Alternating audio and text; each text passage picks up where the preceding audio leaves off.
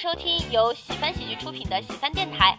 告诉大家一个好消息，喜翻电台开启线下录制啦！想要参与现场录制或者了解线下喜剧演出，可以添加客服号“喜翻喜剧一”，也就是喜翻喜剧的全拼加数字一，或者关注喜翻喜剧公众号。感谢大家的支持和喜欢。大家好，这里是喜翻电台，喜翻翻电台，喜喜翻你。大家好，我是主播杨梅。大家好，我是主播小泽。大家好，我是主播李奇宝。这期大家也能感受到啊，我们以往呢，每一个主播说完呢，都会有山呼海啸、排山倒海之势的现场的欢呼声。今天为什么没有呢？哎，因为今天又是我们的第二期，不带观众录制。也是因为特殊的不可抗力的原因啊。是的，而且这期还很特别的是，其实我跟杨梅和奇宝并没有在一个时空里边，我们是通过连麦的方式来录这一期的。哎，而且我想分享一个感受，因为我们上周更的那一期也也是临时录的嘛，那一期没有我。然后我有看到留言区，有些就有有人在说这一期为什么没有梅梅，哇，好感动啊！距离我们上一次最后一次线下录制，其实就是录熬夜那一期啊，已经过去了一个月的时间了吧？一个多月吧，感觉。嗯，泽哥，你阳了吗？呃，我呀，我已经好了，我已经阳完了。你是杨过，你是你好的，你是杨康，包括我在内，我们喜番这边基本上现在已经该阳的都已经差不多了，这应该就是我们也能代表了这个北京的大概的一个整体的现状了啊。所以其实刚好也是我们这一期的主题，就是想聊一下，在这个特殊的阳春时期，就是我们两个城市，一边是北京，一边是杭州。大家的不同经历，这么样一个主题。对，而且我们是不是应该先给大家介绍一下，就是很多喜欢的演员现在都在杭州那边演出，而且已经演了很久了，对吧？嗯，我们来，我像我跟奇宝是十一月二十七号、当天来的杭州，七七和徐指导。还有大老王，我们的另外三个演员，他们来的更早。北京的演出那会儿已经停了，然后我们担心说可能一时半会儿恢复不了演出，所以就想来杭州这边。听说这边市场发展的还挺蓬勃。这段时间你们也是住在一起啊，就是等于是朝夕相处了一段时间啊。对，租了一个民宿，然后这个民宿呢是一个三室一厅。哎呦，我们五个人就住在这里面，就像就像那个。爱情公寓一样，我们五个人就是爱情公寓可简陋的要多呀，我们五个人就是友情公寓，我们是低配版友情公寓。低保公寓，我靠。嗯，最近这个大家的话题绕不开的就是关于哎，大家是阳了吗？啊，已经阳过了吗？还有谁没有阳啊？这样的话题，所以我们也给大家就简单汇报一下吧，大家的近况。首先，我呢完全恢复健康已经有两天的时间了。李奇宝呢，可能细心的听众可能能听出来，他现在正处在过程中吧，应该是。对，我是测没有测出来，但是我这个症状很相符，而且就是王哥也阳了嘛，嗯，就跑不掉。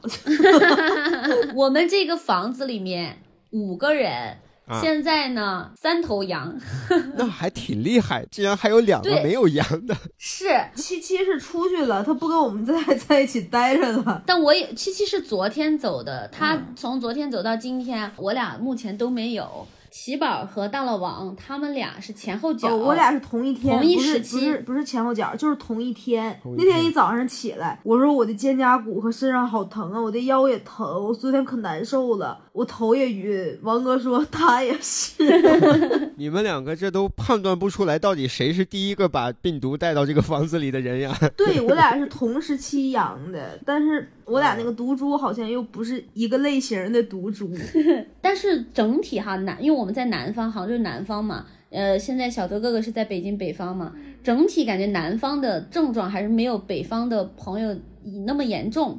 然后，但他俩之间呢，又会有一个对比。第一天的时候，他俩感觉都不太舒服，但慢慢的，喜宝就比王哥要症状轻一点儿。对我第一天可高兴了，我说我痊愈了，王哥嫉妒我，第二天我就倒下了。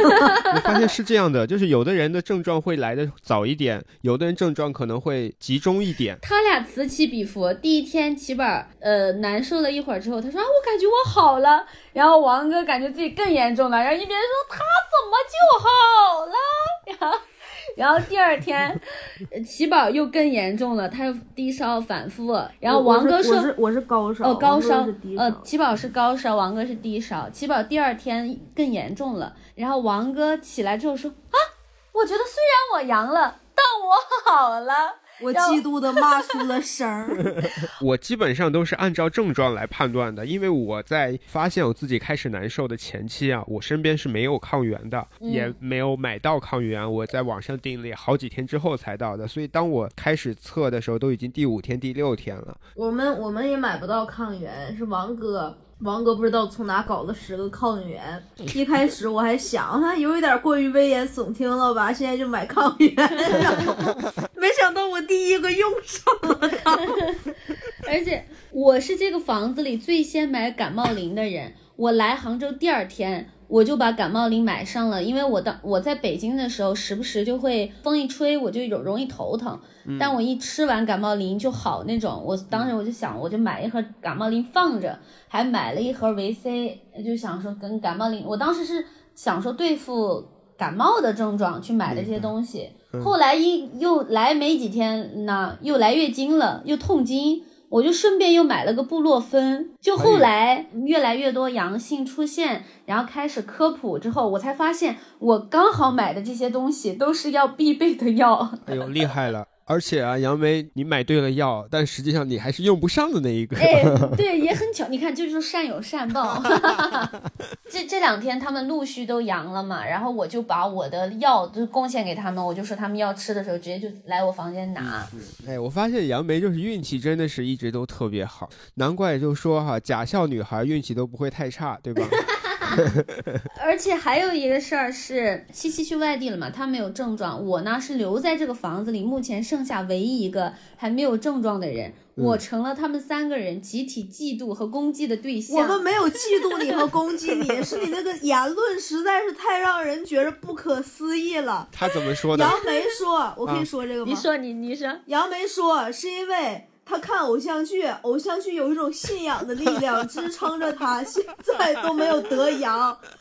我们就每天拿这个讽刺他，他理解成我们嫉妒他，没有，不是这样的。朋友们，你们听一下，杨梅甚至杨梅甚至已经计划好了，十九号回北京，带着我的南方毒株回到北京，因为地球老师也得了那个阳性。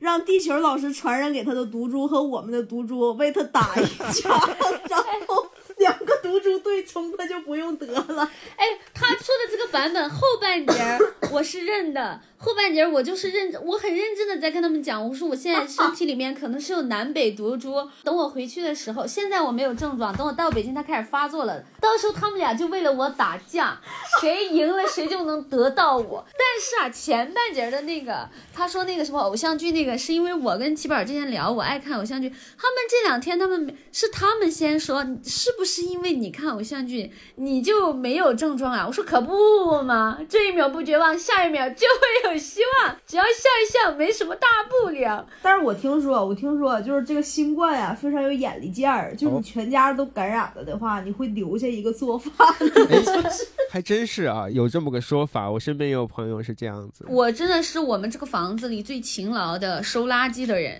这玩意儿有眼力见儿，得给你留下伺候伺候残局儿。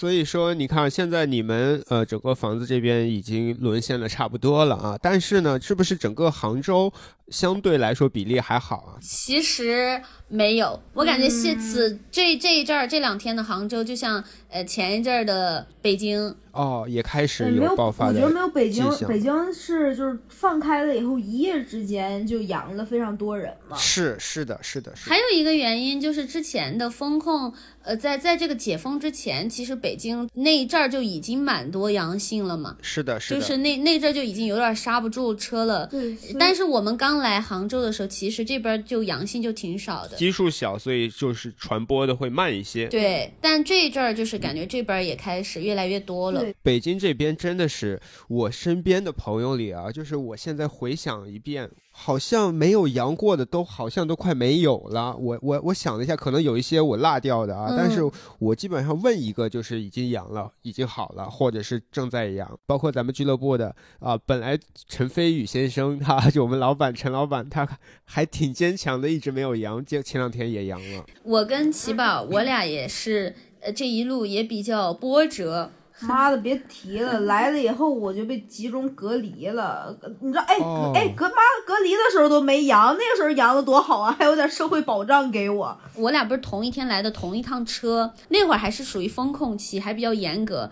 那一趟车厢有有一个病例，有一个阳病例性病例，病例是在八车厢，奇宝是在七车厢，所以奇宝就属于密接，他就得拉去集中隔离。我呢是在二车厢，隔那个病例的车厢比较远一点儿，我就属于叫做危险人员，这个是杭州这边的政策定的一个定义，需要居家隔离。嗯嗯，而且我俩比较巧的是，奇宝呢，他没有买保险，就是有一个叫，就是你大家买车票的时候都会选，它有一个就是全隔离险。什么疫情险什么的，对隔离险。啊奇宝没买，他居中隔离，我就是集中隔离，我是居家隔离，我买了，但那个保险的定义呢，就是居家隔离没有，集中隔离才有，哎我俩就这么阴差阳错的，什么都没落着你。看看，而且呀、而且五加三，我最后一天就是四号当天晚上，核酸已经上过门了，给我跟杨梅啊都做完核酸了，我们俩就等着明天把那个门禁拆开，然后就就能出门了。嗯，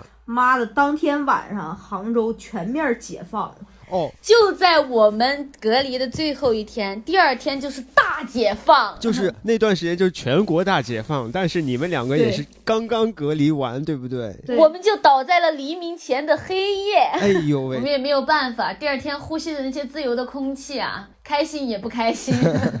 那关于这个阳的这个症状啊，我们也可以跟大家简单聊一下，因为我相信听众朋友里头还有一些还没有阳过的朋友，给大家分享一下吧。比，如说奇宝，你现在正在经历这个过程，你觉得最难受的症状有哪些呀？头一天晚上的时候我就浑身疼。就感觉要发烧，但是还没有发烧。对，还没有发烧，然后浑身疼，我就是肩胛骨加上骨头缝儿里疼，我就怎么翻呐或者躺着都觉得疼。然后我就我就大概没怎么睡，没怎么睡，睡了几个小时，起来以后就发晕嘛，浑身还是疼。回来以后就中中午我们就去吃饭了，第二天中午我们就去吃饭，吃完饭回来我就发烧了。啊，还是伴随着疼痛的，对不对？对，但是那个时候就是烧，就是烧，一二天是疼和烧，然后哦，而且这这个这个我阳了以后，它是不发汗，它不像以前说感冒了吃个药以后那个汗发出来就烧就退了嘛，就不出汗。你吃药了吗？我吃了，我吃了那个布洛芬，我发现可能大家还是真的不太一样。我和我身边的朋友还是正常吃了退烧药之后是会出汗的。哦，我没有，我还我还我有几个朋友也是，就是汗散不出来，啊，捂着背也不行，捂着背就是越来那个温度就会越来越高，就像要烧起来了一样。明白明白。第三天它大概就烧就退了。然后是你今天有点嗓子疼，对我我嗓子不疼，我一直都没有就是嗓子说那个如刀割呀那个阶段没有，就是有一点咳嗽。嗯，我听出来，听出来，你现在咳嗽的这个症状应该是现在是最主对，要的。咳嗽是今天发生的，嗓子一直没有疼过吗？没有吃的可好的，哦，然后中间起码是吐过一次，对腹泻了吐吐了一次腹泻了一一阵儿。吐了一次，然后那个第三天拉肚，第二天吐了，第三天闹肚子。我这症状出现的非常杂，就是 这些症状其实也都是合理的，在我看到的一些呃其他人分享里头都有出现过，但确实每个人真的是不太一样。嗯，我的话就是一开始发烧，身上都没怎么疼，但是大部分人是身上会疼的，而且很多人嗓子疼是出现在和发烧一起的前期的状态，而我是后期才开始嗓子疼。你是大概在经历的是哪哪些阶段和症状？首先，我跟奇宝一样，在第一天的时候意识到自己可能要发烧了，但是我并没有难受或者是哪里疼，而是就像我们感冒前。就预感到好像身体要生病的那种感觉。嗯，然后第二天开始发烧，连续也是烧两天。这两天我正常吃退烧药，我就睡觉，我就那段时间好困，我基本上经历了那两天就跟冬眠的感觉是一样的，哦，白天也在睡，晚上也在睡。地球老师也是这样，他基本上我跟他发信息，他都是嗯、呃在烧着，在睡觉，烧着，吃完药了再睡觉，就是这三个状态，在烧着吃药睡觉。我身边有另一部分人啊，他们就是因为发烧或者是因为身上疼，就像李奇宝一样，是睡不着或睡不踏实的。哦，所以我怀疑这就是两种不同的症状表现啊。我是那种相对比较幸运的，我在前两到三天的时间里，就跟冬眠一样，我除了醒来吃药、喝很多水、上厕所以外，其他时候都在睡觉，而且只要我睡着了，都还挺踏实的，没没有显得特别的难受。对，哦，嗯，我是第二天以后不疼了就开始睡觉，是不是也是很身上会很乏力，然后很不舒服，不想动就想睡不想？动，然后那个困就是就是困，对，就是困。特别困，就是我已经就是我我有意识到我头一天是几点睡的，然后到第二天我十二点醒了以后就还是困。嗯，哎，我刚刚突然有有有些疑惑在于，我目前没有任何的症状啊，但我今天 下午，我今天还晚上还去杭州那边有一场演出，嗯，我演出完，当时我讲完，我去的时候就有点困，演出完我就坐在那个台下，我就靠着一个墙，杨梅哪有人得他妈新冠是一开始的时候困的？有点太舒服了吧？我演出完我还在那底下有没有可能就是懒？靠着台子睡着了，我就在想，我说我不会第一个症状就是单困吧？啥也没有就困。然后后面到了后面几天呢，我开始有嗓子疼，但是也没有疼到很厉害，只是大概疼了一两嗯天。伴随着嗓子疼，我就开始流鼻涕。哎，齐宝是不是没有流鼻涕的症状？流鼻涕应该算是一个好的征兆，代表你快要好了。哦，我也有听地球地球老师说，因为他也阳了嘛，他之前是看了一些说流鼻涕和咳嗽，好像咳、咳痰。哎新冠还有一个症状就是放屁。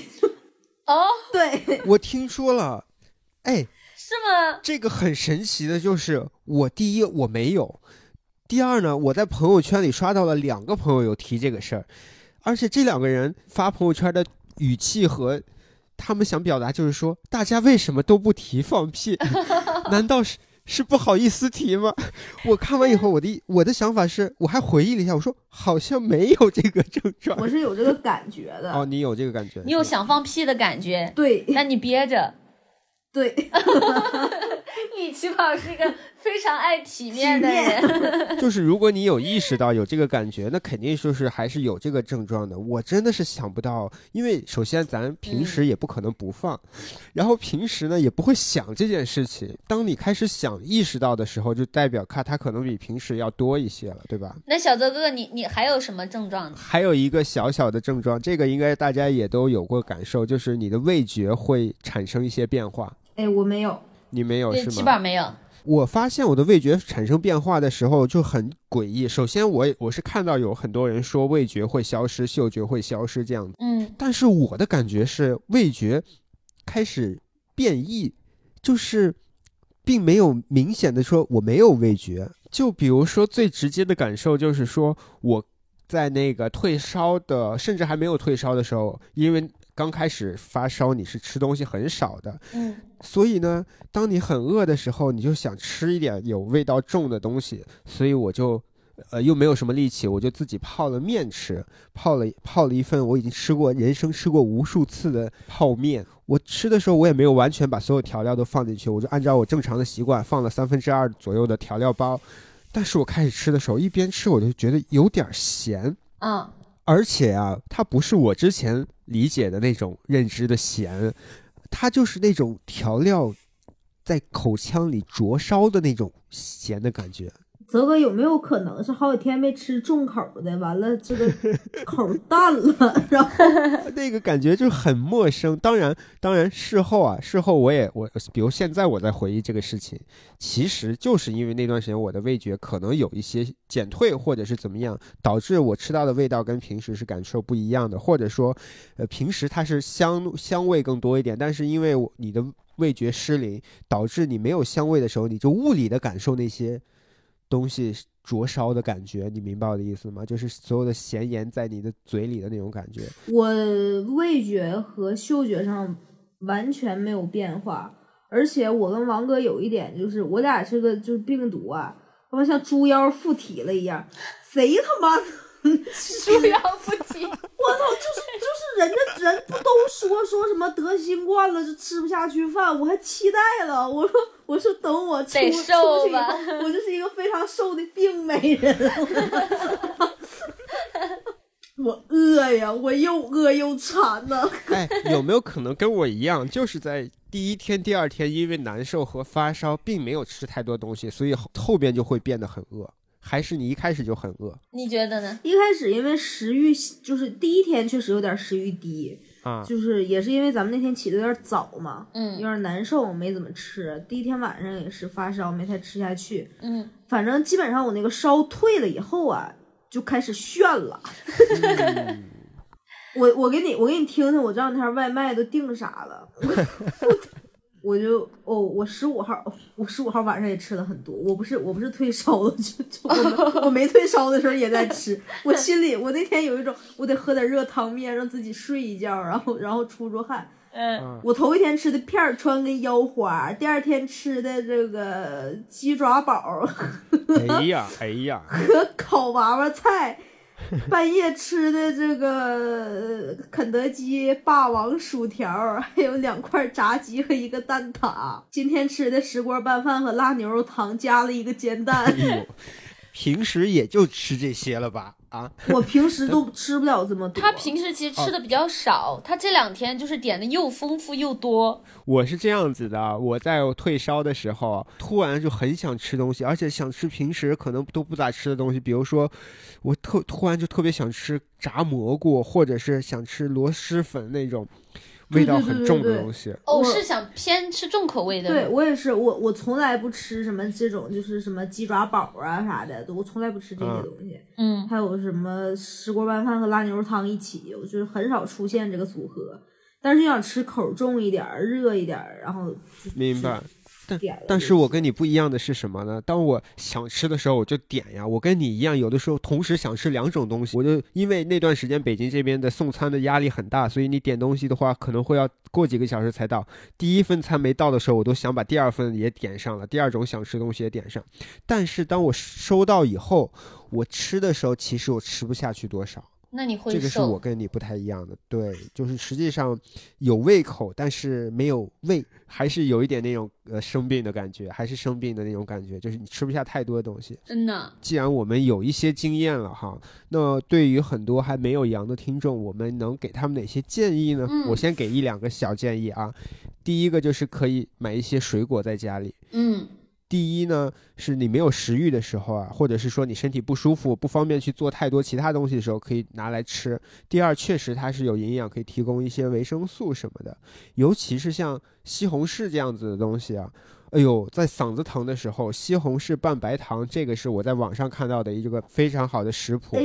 对我身边有朋友亲测有效的一个食谱。另外还有个建议就是，就像我跟李奇宝刚才说这样，你可能会有一些想吃的东西，那就去吃，只要不是特别辛辣的那种食物，会让你加加剧你嗓子疼的这种食物，其他的食物还是可以去。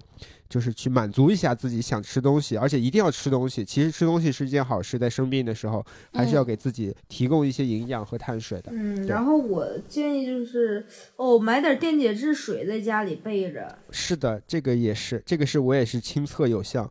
而且啊，北京这边都快要脱销了电解质饮料那段时间。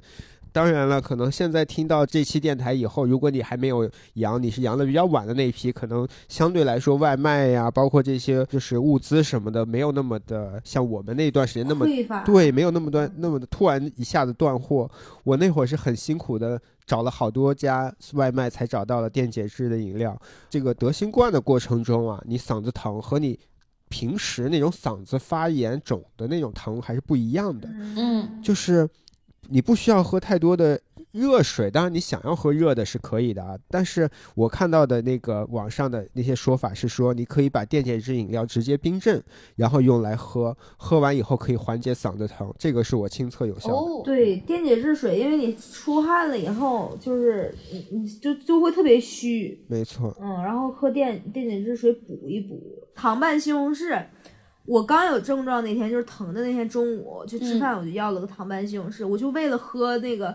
底下完事儿那个汤啊，嗯，之后我就是心理上也就觉得好了很多。然后还有啊，还有有一些有一些南方朋友不要再跟风买那个黄桃罐头了，我都买不着了。你让你让纯东北人怎么办？那个东西它不是。它不是吃了就会感冒好的，我给大家可以解释一下黄桃罐头为什么说感冒了要吃。因为我们小时候那个超市里没有那种很贵的，就是零食。你生病了打针以后，父母都就家长都给你买那个就是零食甜的，就是想让你好受一点嘛。但是那个时候最贵最贵的就是真心桃罐头，所以一感冒了。打针嘴里苦就给你吃那个，它不治咳嗽的玩意儿。它是一种心理安慰、安慰剂的一个作用啊，尤其对于怪不得李奇宝，他就买了一盒，至今都没吃，他就是放那，我感觉是供着。对，那个就是要等感冒好了以后吃。感冒好了就给自己的奖励，对身体你辛苦了。对，我就感觉没到那步呢，不用吃的。哎，说实话，我也买罐头了，但是我买罐头呢，并不是呃，因为我小。时候有这个习惯，而是我第一，我确实喜欢吃罐头，而且呢，在你生病的时候，就是也不一定是好了以后啊，在你生病的时候没有其他没有胃口的时候，去吃一吃啊，就当是吃水果。哦，黄桃罐那个。甜水是吧？对，喝喝甜水，而且那个我也是放在冰箱里冰镇的，是多少啊？真的是可以稍微缓解一下。对，有一些帮助。对，有一些帮助，缓解一下你的嗓子呀，或者是说帮助你提，就是你不想吃其他东西的时候，可以去吃吃它啊，然后给提供一些能量，也是好的啊。啊，我相信啊，我相信，我相信在我们听众朋友们想要买的时候啊，这个东西也不会那么的匮乏了。真的，黄桃罐头神，北京也脱销了。哎呦，北京肯 肯定得脱销啊！北京因为北京作为北方，对，第一是北方，第二也是比较早的爆发的一座城市，很多的包括药啊，包括这个食物啊，还有一些东西都会有有有脱销，包括我们当时点外卖的时候，真的是不太好点，因为。外卖员可能也也有很多是正在养病的过程中嘛，所以外卖也少了很多。嗯，但是过段时间北京就会好一些。嗯，还有一个就是能尽量晚阳一点就晚阳一点，错峰嘛。哦，是的，是的。嗯，不过这个不好控制，这个就是在家里待着。你看我朋友就是嘛，现在就在家待着。他说能尽量晚阳，他赶上下一批的时候，就是物资没那么匮乏，然后症状也更轻。呃，症状轻不轻都无所谓，到那个时候，你医你医疗也没那么匮乏了，你医院也能进去的时候。他就是会稍微好一点嘛，嗯嗯，是的，是的，嗯，而且我相信，就是其实大家也没有人去故意去阳的，但是呢，呃，确实之前有这个网上有这种类似于开玩笑的段子一样的说法，说是哎早点阳，早点阳可以春节就不用阳了这样的说法啊，但是其实也没有必要，没有必要。但是呢，也请大家也不要有太大的心理压力，毕竟有这么多的过来人，有一些经验放在这里呢。就如果你真的碰到了，那你也要有一个好的心态。去去面对它。对我其实呃看我我是之前作为一个暂时还没有阳的人，然后我之前也提前看，之前也提前看了一些攻略啥的。有一个我是就就是呃可能大部分同学呃大部分同学啊大部分朋友都看了，然后但还是小提醒一下，就是药不要混着吃。对，就大家有有的时候可能你突然阳了，心里还是会有点慌。然后就想说赶紧退烧，然后赶紧吃感冒药啥的。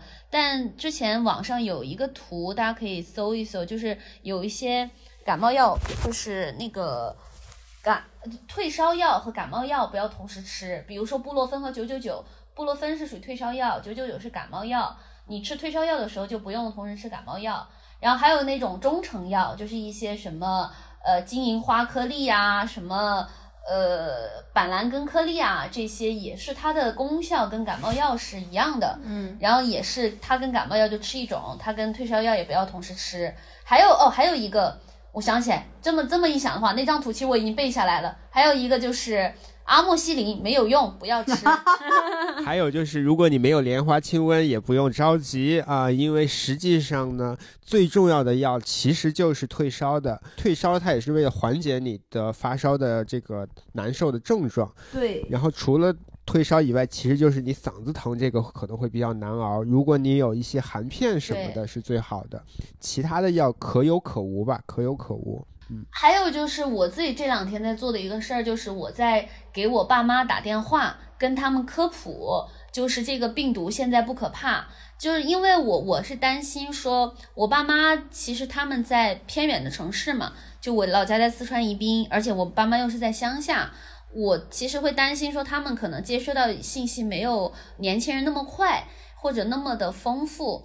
我所以我就前两天，而且这次其实也是开放的比较快嘛，也担心他们心理上没有那么快接受，嗯所以我就给他们打电话，告诉他，嗯跟他们讲，我就跟他们说了，就一就一来是告诉他们这个严重程度，其实就跟感冒现在是差不多了。那前两天不也有那个新闻出来说，现在呃那个致死率是百分之零点一，没错，呃，也有跟他们讲说，他们现在其实，在比较远的城市，它其实是从北到南，从从集中的这种发展比较快的城市，年轻人比较多的城市，慢慢去到呃比较偏远的城市，而且那个病毒。这两天我也是看新闻上说，其实是越到后面得阳性的话，其实它的症状也会越低。现在就已经是一个致死率这么低的病毒了，然后到越到后面的批次，它的病毒在不不断的进化什么的。就我我有也有把这些事情跟我爸妈讲，因为我害怕他们会恐慌，而且万一说他们呃没有那么运气好，突然得到了，害怕他们心理压力太重，所以我就想说，那我先去帮他们消解这个压力，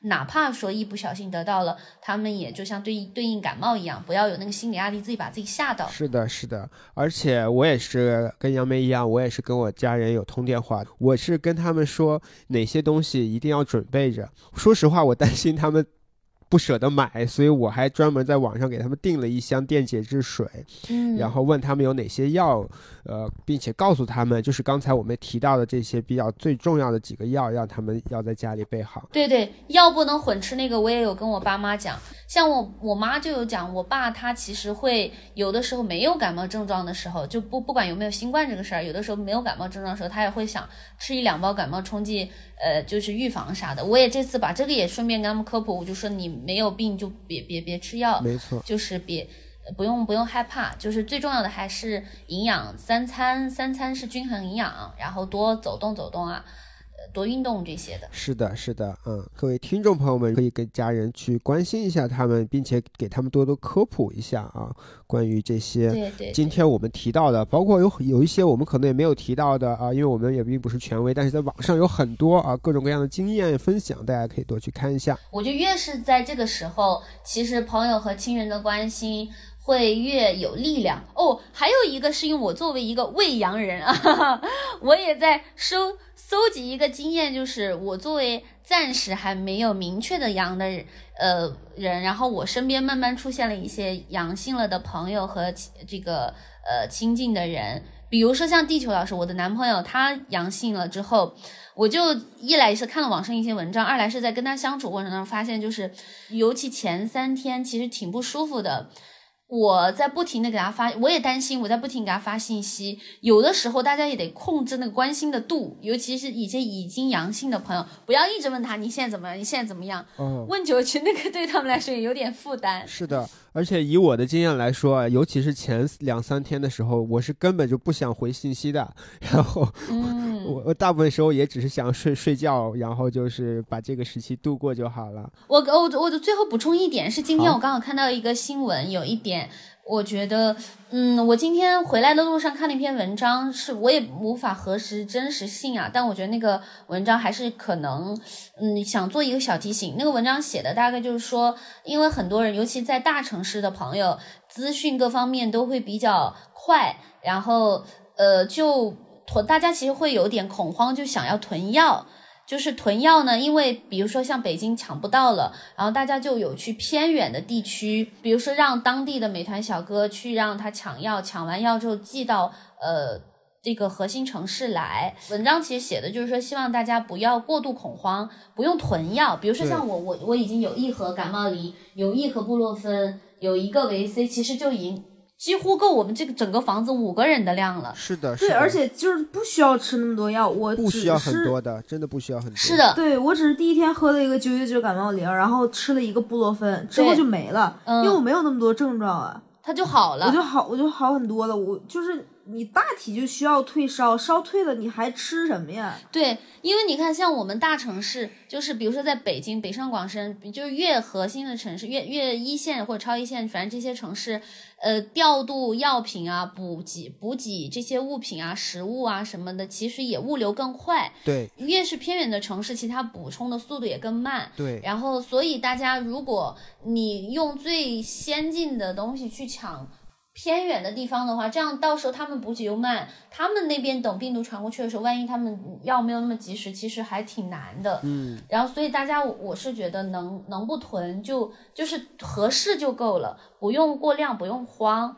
然后，因为其实你囤多了，像之前我们以前也有人囤过莲花清瘟，等这一波的时候发现也根本用不上，已经过期了。大家也从钱的角度也好，也给自己省一省。一定要让家里的老人不要吃那么多药。我姥在家吃了十盒莲花清瘟胶囊。哎呀，千万不要在没有症状的时候乱吃药，朋友们。嗯，而且而且我姥我姥是后期他就阳了，阳了的时候他妈前期药都让他吃完了。哎呀，哎呀，就像刚刚说的，其实如果提前跟父母聊一聊，跟家里老人聊一聊，因为他们其实还是的确接收信息是要慢很多。我们作为亲人的话，可以提前安抚他们的情绪，他们也是信任我们的。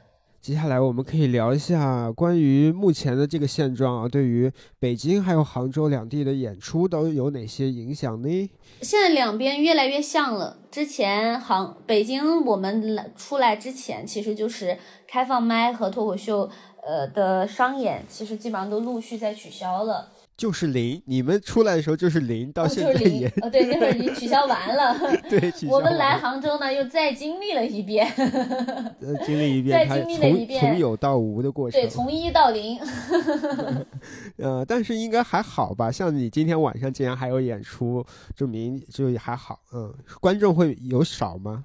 哦，可少了。昨天晚上还演了一场，昨天晚上那一场八个人。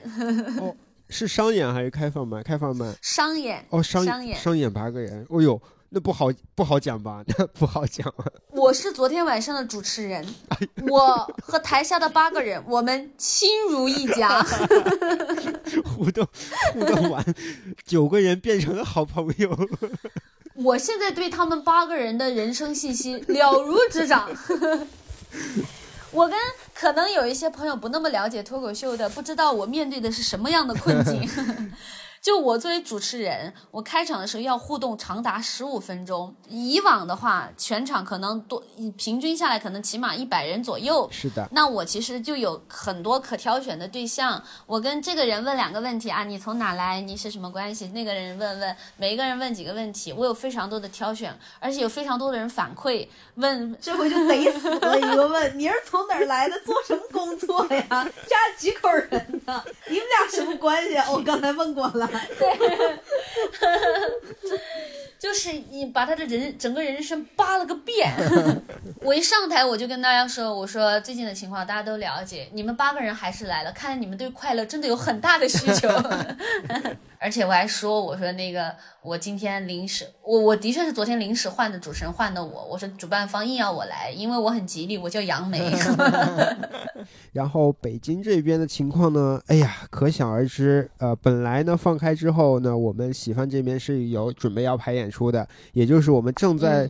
现在正在录电台的这一天啊，就是周末嘛，十六、十七、十八号，本来这三天是有演出的，哎，但是呢也取消了，是可能我们还是得晚点跟大家见面了，在北京这边。现在我们可能大家面对的都是一个完全全新的一个状况，就是之前我们从来没有这样放开过，也不知道这种放开会影响大家的生活有多久。像我们正常，比如说大家出来聚会、出来玩。和出来看演出，可能嗯会什么时候能恢复到我们一九年之前的那种状态？嗯，我觉得我们可以拭目以待吧。我对我对这个阶段的期待，我是希望它是疫情的尾声了，就是大家一起难受一波，但是就是就就像得集体得一趟感冒，然后大家都健在，然后一起健健康康的进入下一个。没有疫情的阶段，而且这个周末的我们的演出取消，哎，真的让我觉得很遗憾，因为本来我们。有一位日思夜想的老朋友啊，就是博博老师啊。本来这周是回北京要演出的，是的，他也是我们这个喜翻喜剧的另一档博客围炉白话的主播。本来想跟他做一个两个电台的联动啊，跟他一起录录电台。结果呢，因为我们的演出取消，所以失去了这个机会。但是没有关系的，他下次来的时候，我们一定要邀请他来我们喜翻电台做客。我们敬爱的博博老师，还有我们围炉白话的另一位主播伊宁老师，也也是好久不见了，也希望能够早日恢复演出，能够尽快见到他们俩。然后我相信啊，因为刚才杨梅也提到了，我们现在其实确实处在的就是疫情的最后这个时期。等这段时间结束之后，我相信，嗯，会有一天我们会恢复到一切都正常的状态。其实喜帆这边应该最早的话啊，如果顺利的话哈，可能会在下周或者下下周，也就是说在二零二二年的尾巴的时候可以恢复演出。包括我们现在正在筹备的子涵老师的专场啊，也是在十二月底本。本来是会有的，对我们现在子涵老师的专场已经开票了，在十二月，我没有记错的话是十二月三十号哈。是的，是的，三十号。对，十二月三十号。如果万一万一有什么临时情况，我们也会提前通知大家，还是希望能够在线下尽早跟大家见面。太想念大家了，我们太想念那个。不需要大家扫码，不需要限流，大家可以自由自在看演出，自由自在，也不用戴口罩，可以笑出来的那个纯粹的快乐时光了啊！我相信这一天应该也快回来了啊！我突然都有点热泪盈眶 热泪盈眶！哎，真的是说起来，疫情已经整整整的第三年的冬天，然后这这三年对于我们的每个人的生活有了非常大的变化和影响吧。对于我们喜剧行业来说，也是一个。哎，怎么说呢？是一个很大的考验啊！但是至少说，喜欢喜剧以及我们很多很多的这些演员们，我们都扛住了这个考验。我相信，春天很快就要来了。嗯，我都没想过，在我的有生之年，我会经历非典和新冠。我以为我就过。平凡庸碌的一生，我没想到平凡庸碌的一生还能栽两个跟头。如果有一些特别老的老老观众和老听众可能知道啊，杨梅老师最早开始做俱乐部啊，就是赶上了这个疫情的开始啊。那个时候我完全没有意识到这个这个疫情会给我这一生带来什么影响。那个时候我就觉得，嗯，这一秒不绝望，下一秒就有希望。没想到这一秒不绝望，下一秒再绝望，下一秒再绝望。偶像剧还是有帮助的，偶像剧让杨梅这个非常的积极乐观啊，也是在他的这种乐观带领下，我们喜番一直走到了今天。哦，但我真的觉得回望，如果说真的，嗯，这三就是疫情能正式的尾声，正式结束的话，我觉得大家真的要珍珍惜这三年一起走过的朋友，很不容易。没错，没错，以及我们喜番电台的。这么多的非常可爱的听众朋友们啊，包括很多哎来我们线下跟我们录制了很多期的这些观众朋友们，最近这一个月没有见到大家啊，我们也是本来想的是尽快可以恢复到线下的这种录制，但是呢，基于现在北京这种情况，我们还是希望在更稳妥的情况下再恢复录制。对，期待非常期待有一天再次跟大家见面。好想大家，而且我们现在粉丝还破万了哦，这个也是感谢大家。我们粉丝破万了，而且最近涨得好快哦，又已经破一万一了。是的，我们在小宇宙的订阅量已经算是一个成熟的一个嗯播客的数据了。感谢平台的支持，像小宇宙给我们上了几期的呃首页推荐啊，让我们让更多人能认识我们。哎，我们现在这个这这些说的这些话，特别像今年的最后一期。对我我有点沉默了。突然聊到这里就很感慨，很感慨啊！尤其是这期节目能听到现在的听众朋友们，一定是我们的死忠粉了。就没有观众的这这几期啊，我相信可能有的听众可能听的不如平时那些啊，我们往期啊那么的精彩和热络啊。但是呢，稍微给我们一点耐心啊，我们尽快就可以恢复这个这个线下录制啊，恢复到我们之前的那个热闹的喜番电台。对，我觉得也是，大家这一期可以在。那个评论区可以说一说，包括我们刚刚说到的大家的症状啊，也可以分享，或者说有什么呃抗疫小技巧、恢复的小技巧，我们没说到的，你们也可以补充。嗯，还有也我们的老观众们，你们有如果也像我们想你们一样想我们的话，你们也可以在群评论区表达。时间关系，我们本期电台差不多就聊了这么多吧。这期呢也是一期比较特殊的一期电台啊，一是因为我们现在没有办法恢复线下录制，第二呢也是好久没有见到杭州的。各位朋友们啊，通过这个连麦的方式，互相了解一下大家的近况啊，了解一下大家这个最近阳没阳啊，过得开不开心啊？阳没阳啊？哎，很巧，阳没快。我 们我们这边呃，杭州这边有一个主理人叫梅阳阳，我叫杨梅，嗯，很吉利的两个名字。嗯，是是是。通过这期，哎，也算是给我们的听众朋友们稍微汇报一下我们的近况啊。二零二二年的小尾巴过去之后啊，我们一切呢，希望都可以尽快的恢复正常，也希望各位听众朋友们，大家都可以健健康康、开开心心。希望大家开开心心，爱你们。尴尬没？杨梅，我不尴尬，因为我发自内心的啊。好。他刚才他刚才在床上，他举起了双手，爱你们，然后比了个心。虽然大家看不到，但是我认真的在比心。我能看到，但是我不理他。我要是尴尬，我根本不尴尬，因为我是在向我啊远在千里万里的听众们比心，我根本不尴尬。现在尴尬不？杨梅，现在有一点点，因为我拿枪捏掉了。好的，好的。那么喜欢我们电台的朋友可以添加微信号“喜欢喜剧”，就可以进我们的粉丝群了。另外呢，你最近这段特殊的时期，如果有哪些哎发生哪些有意思的故事，或者想跟我们说的话，还有我们刚才提到的这些啊，关于一些症状啊，还有一些需要做出的准备，你有哪些帮我们补充，都可以在评论区告诉我们。是的。本期电台到这就结束吧。好，朋友们，我们下期再见。拜拜。拜拜。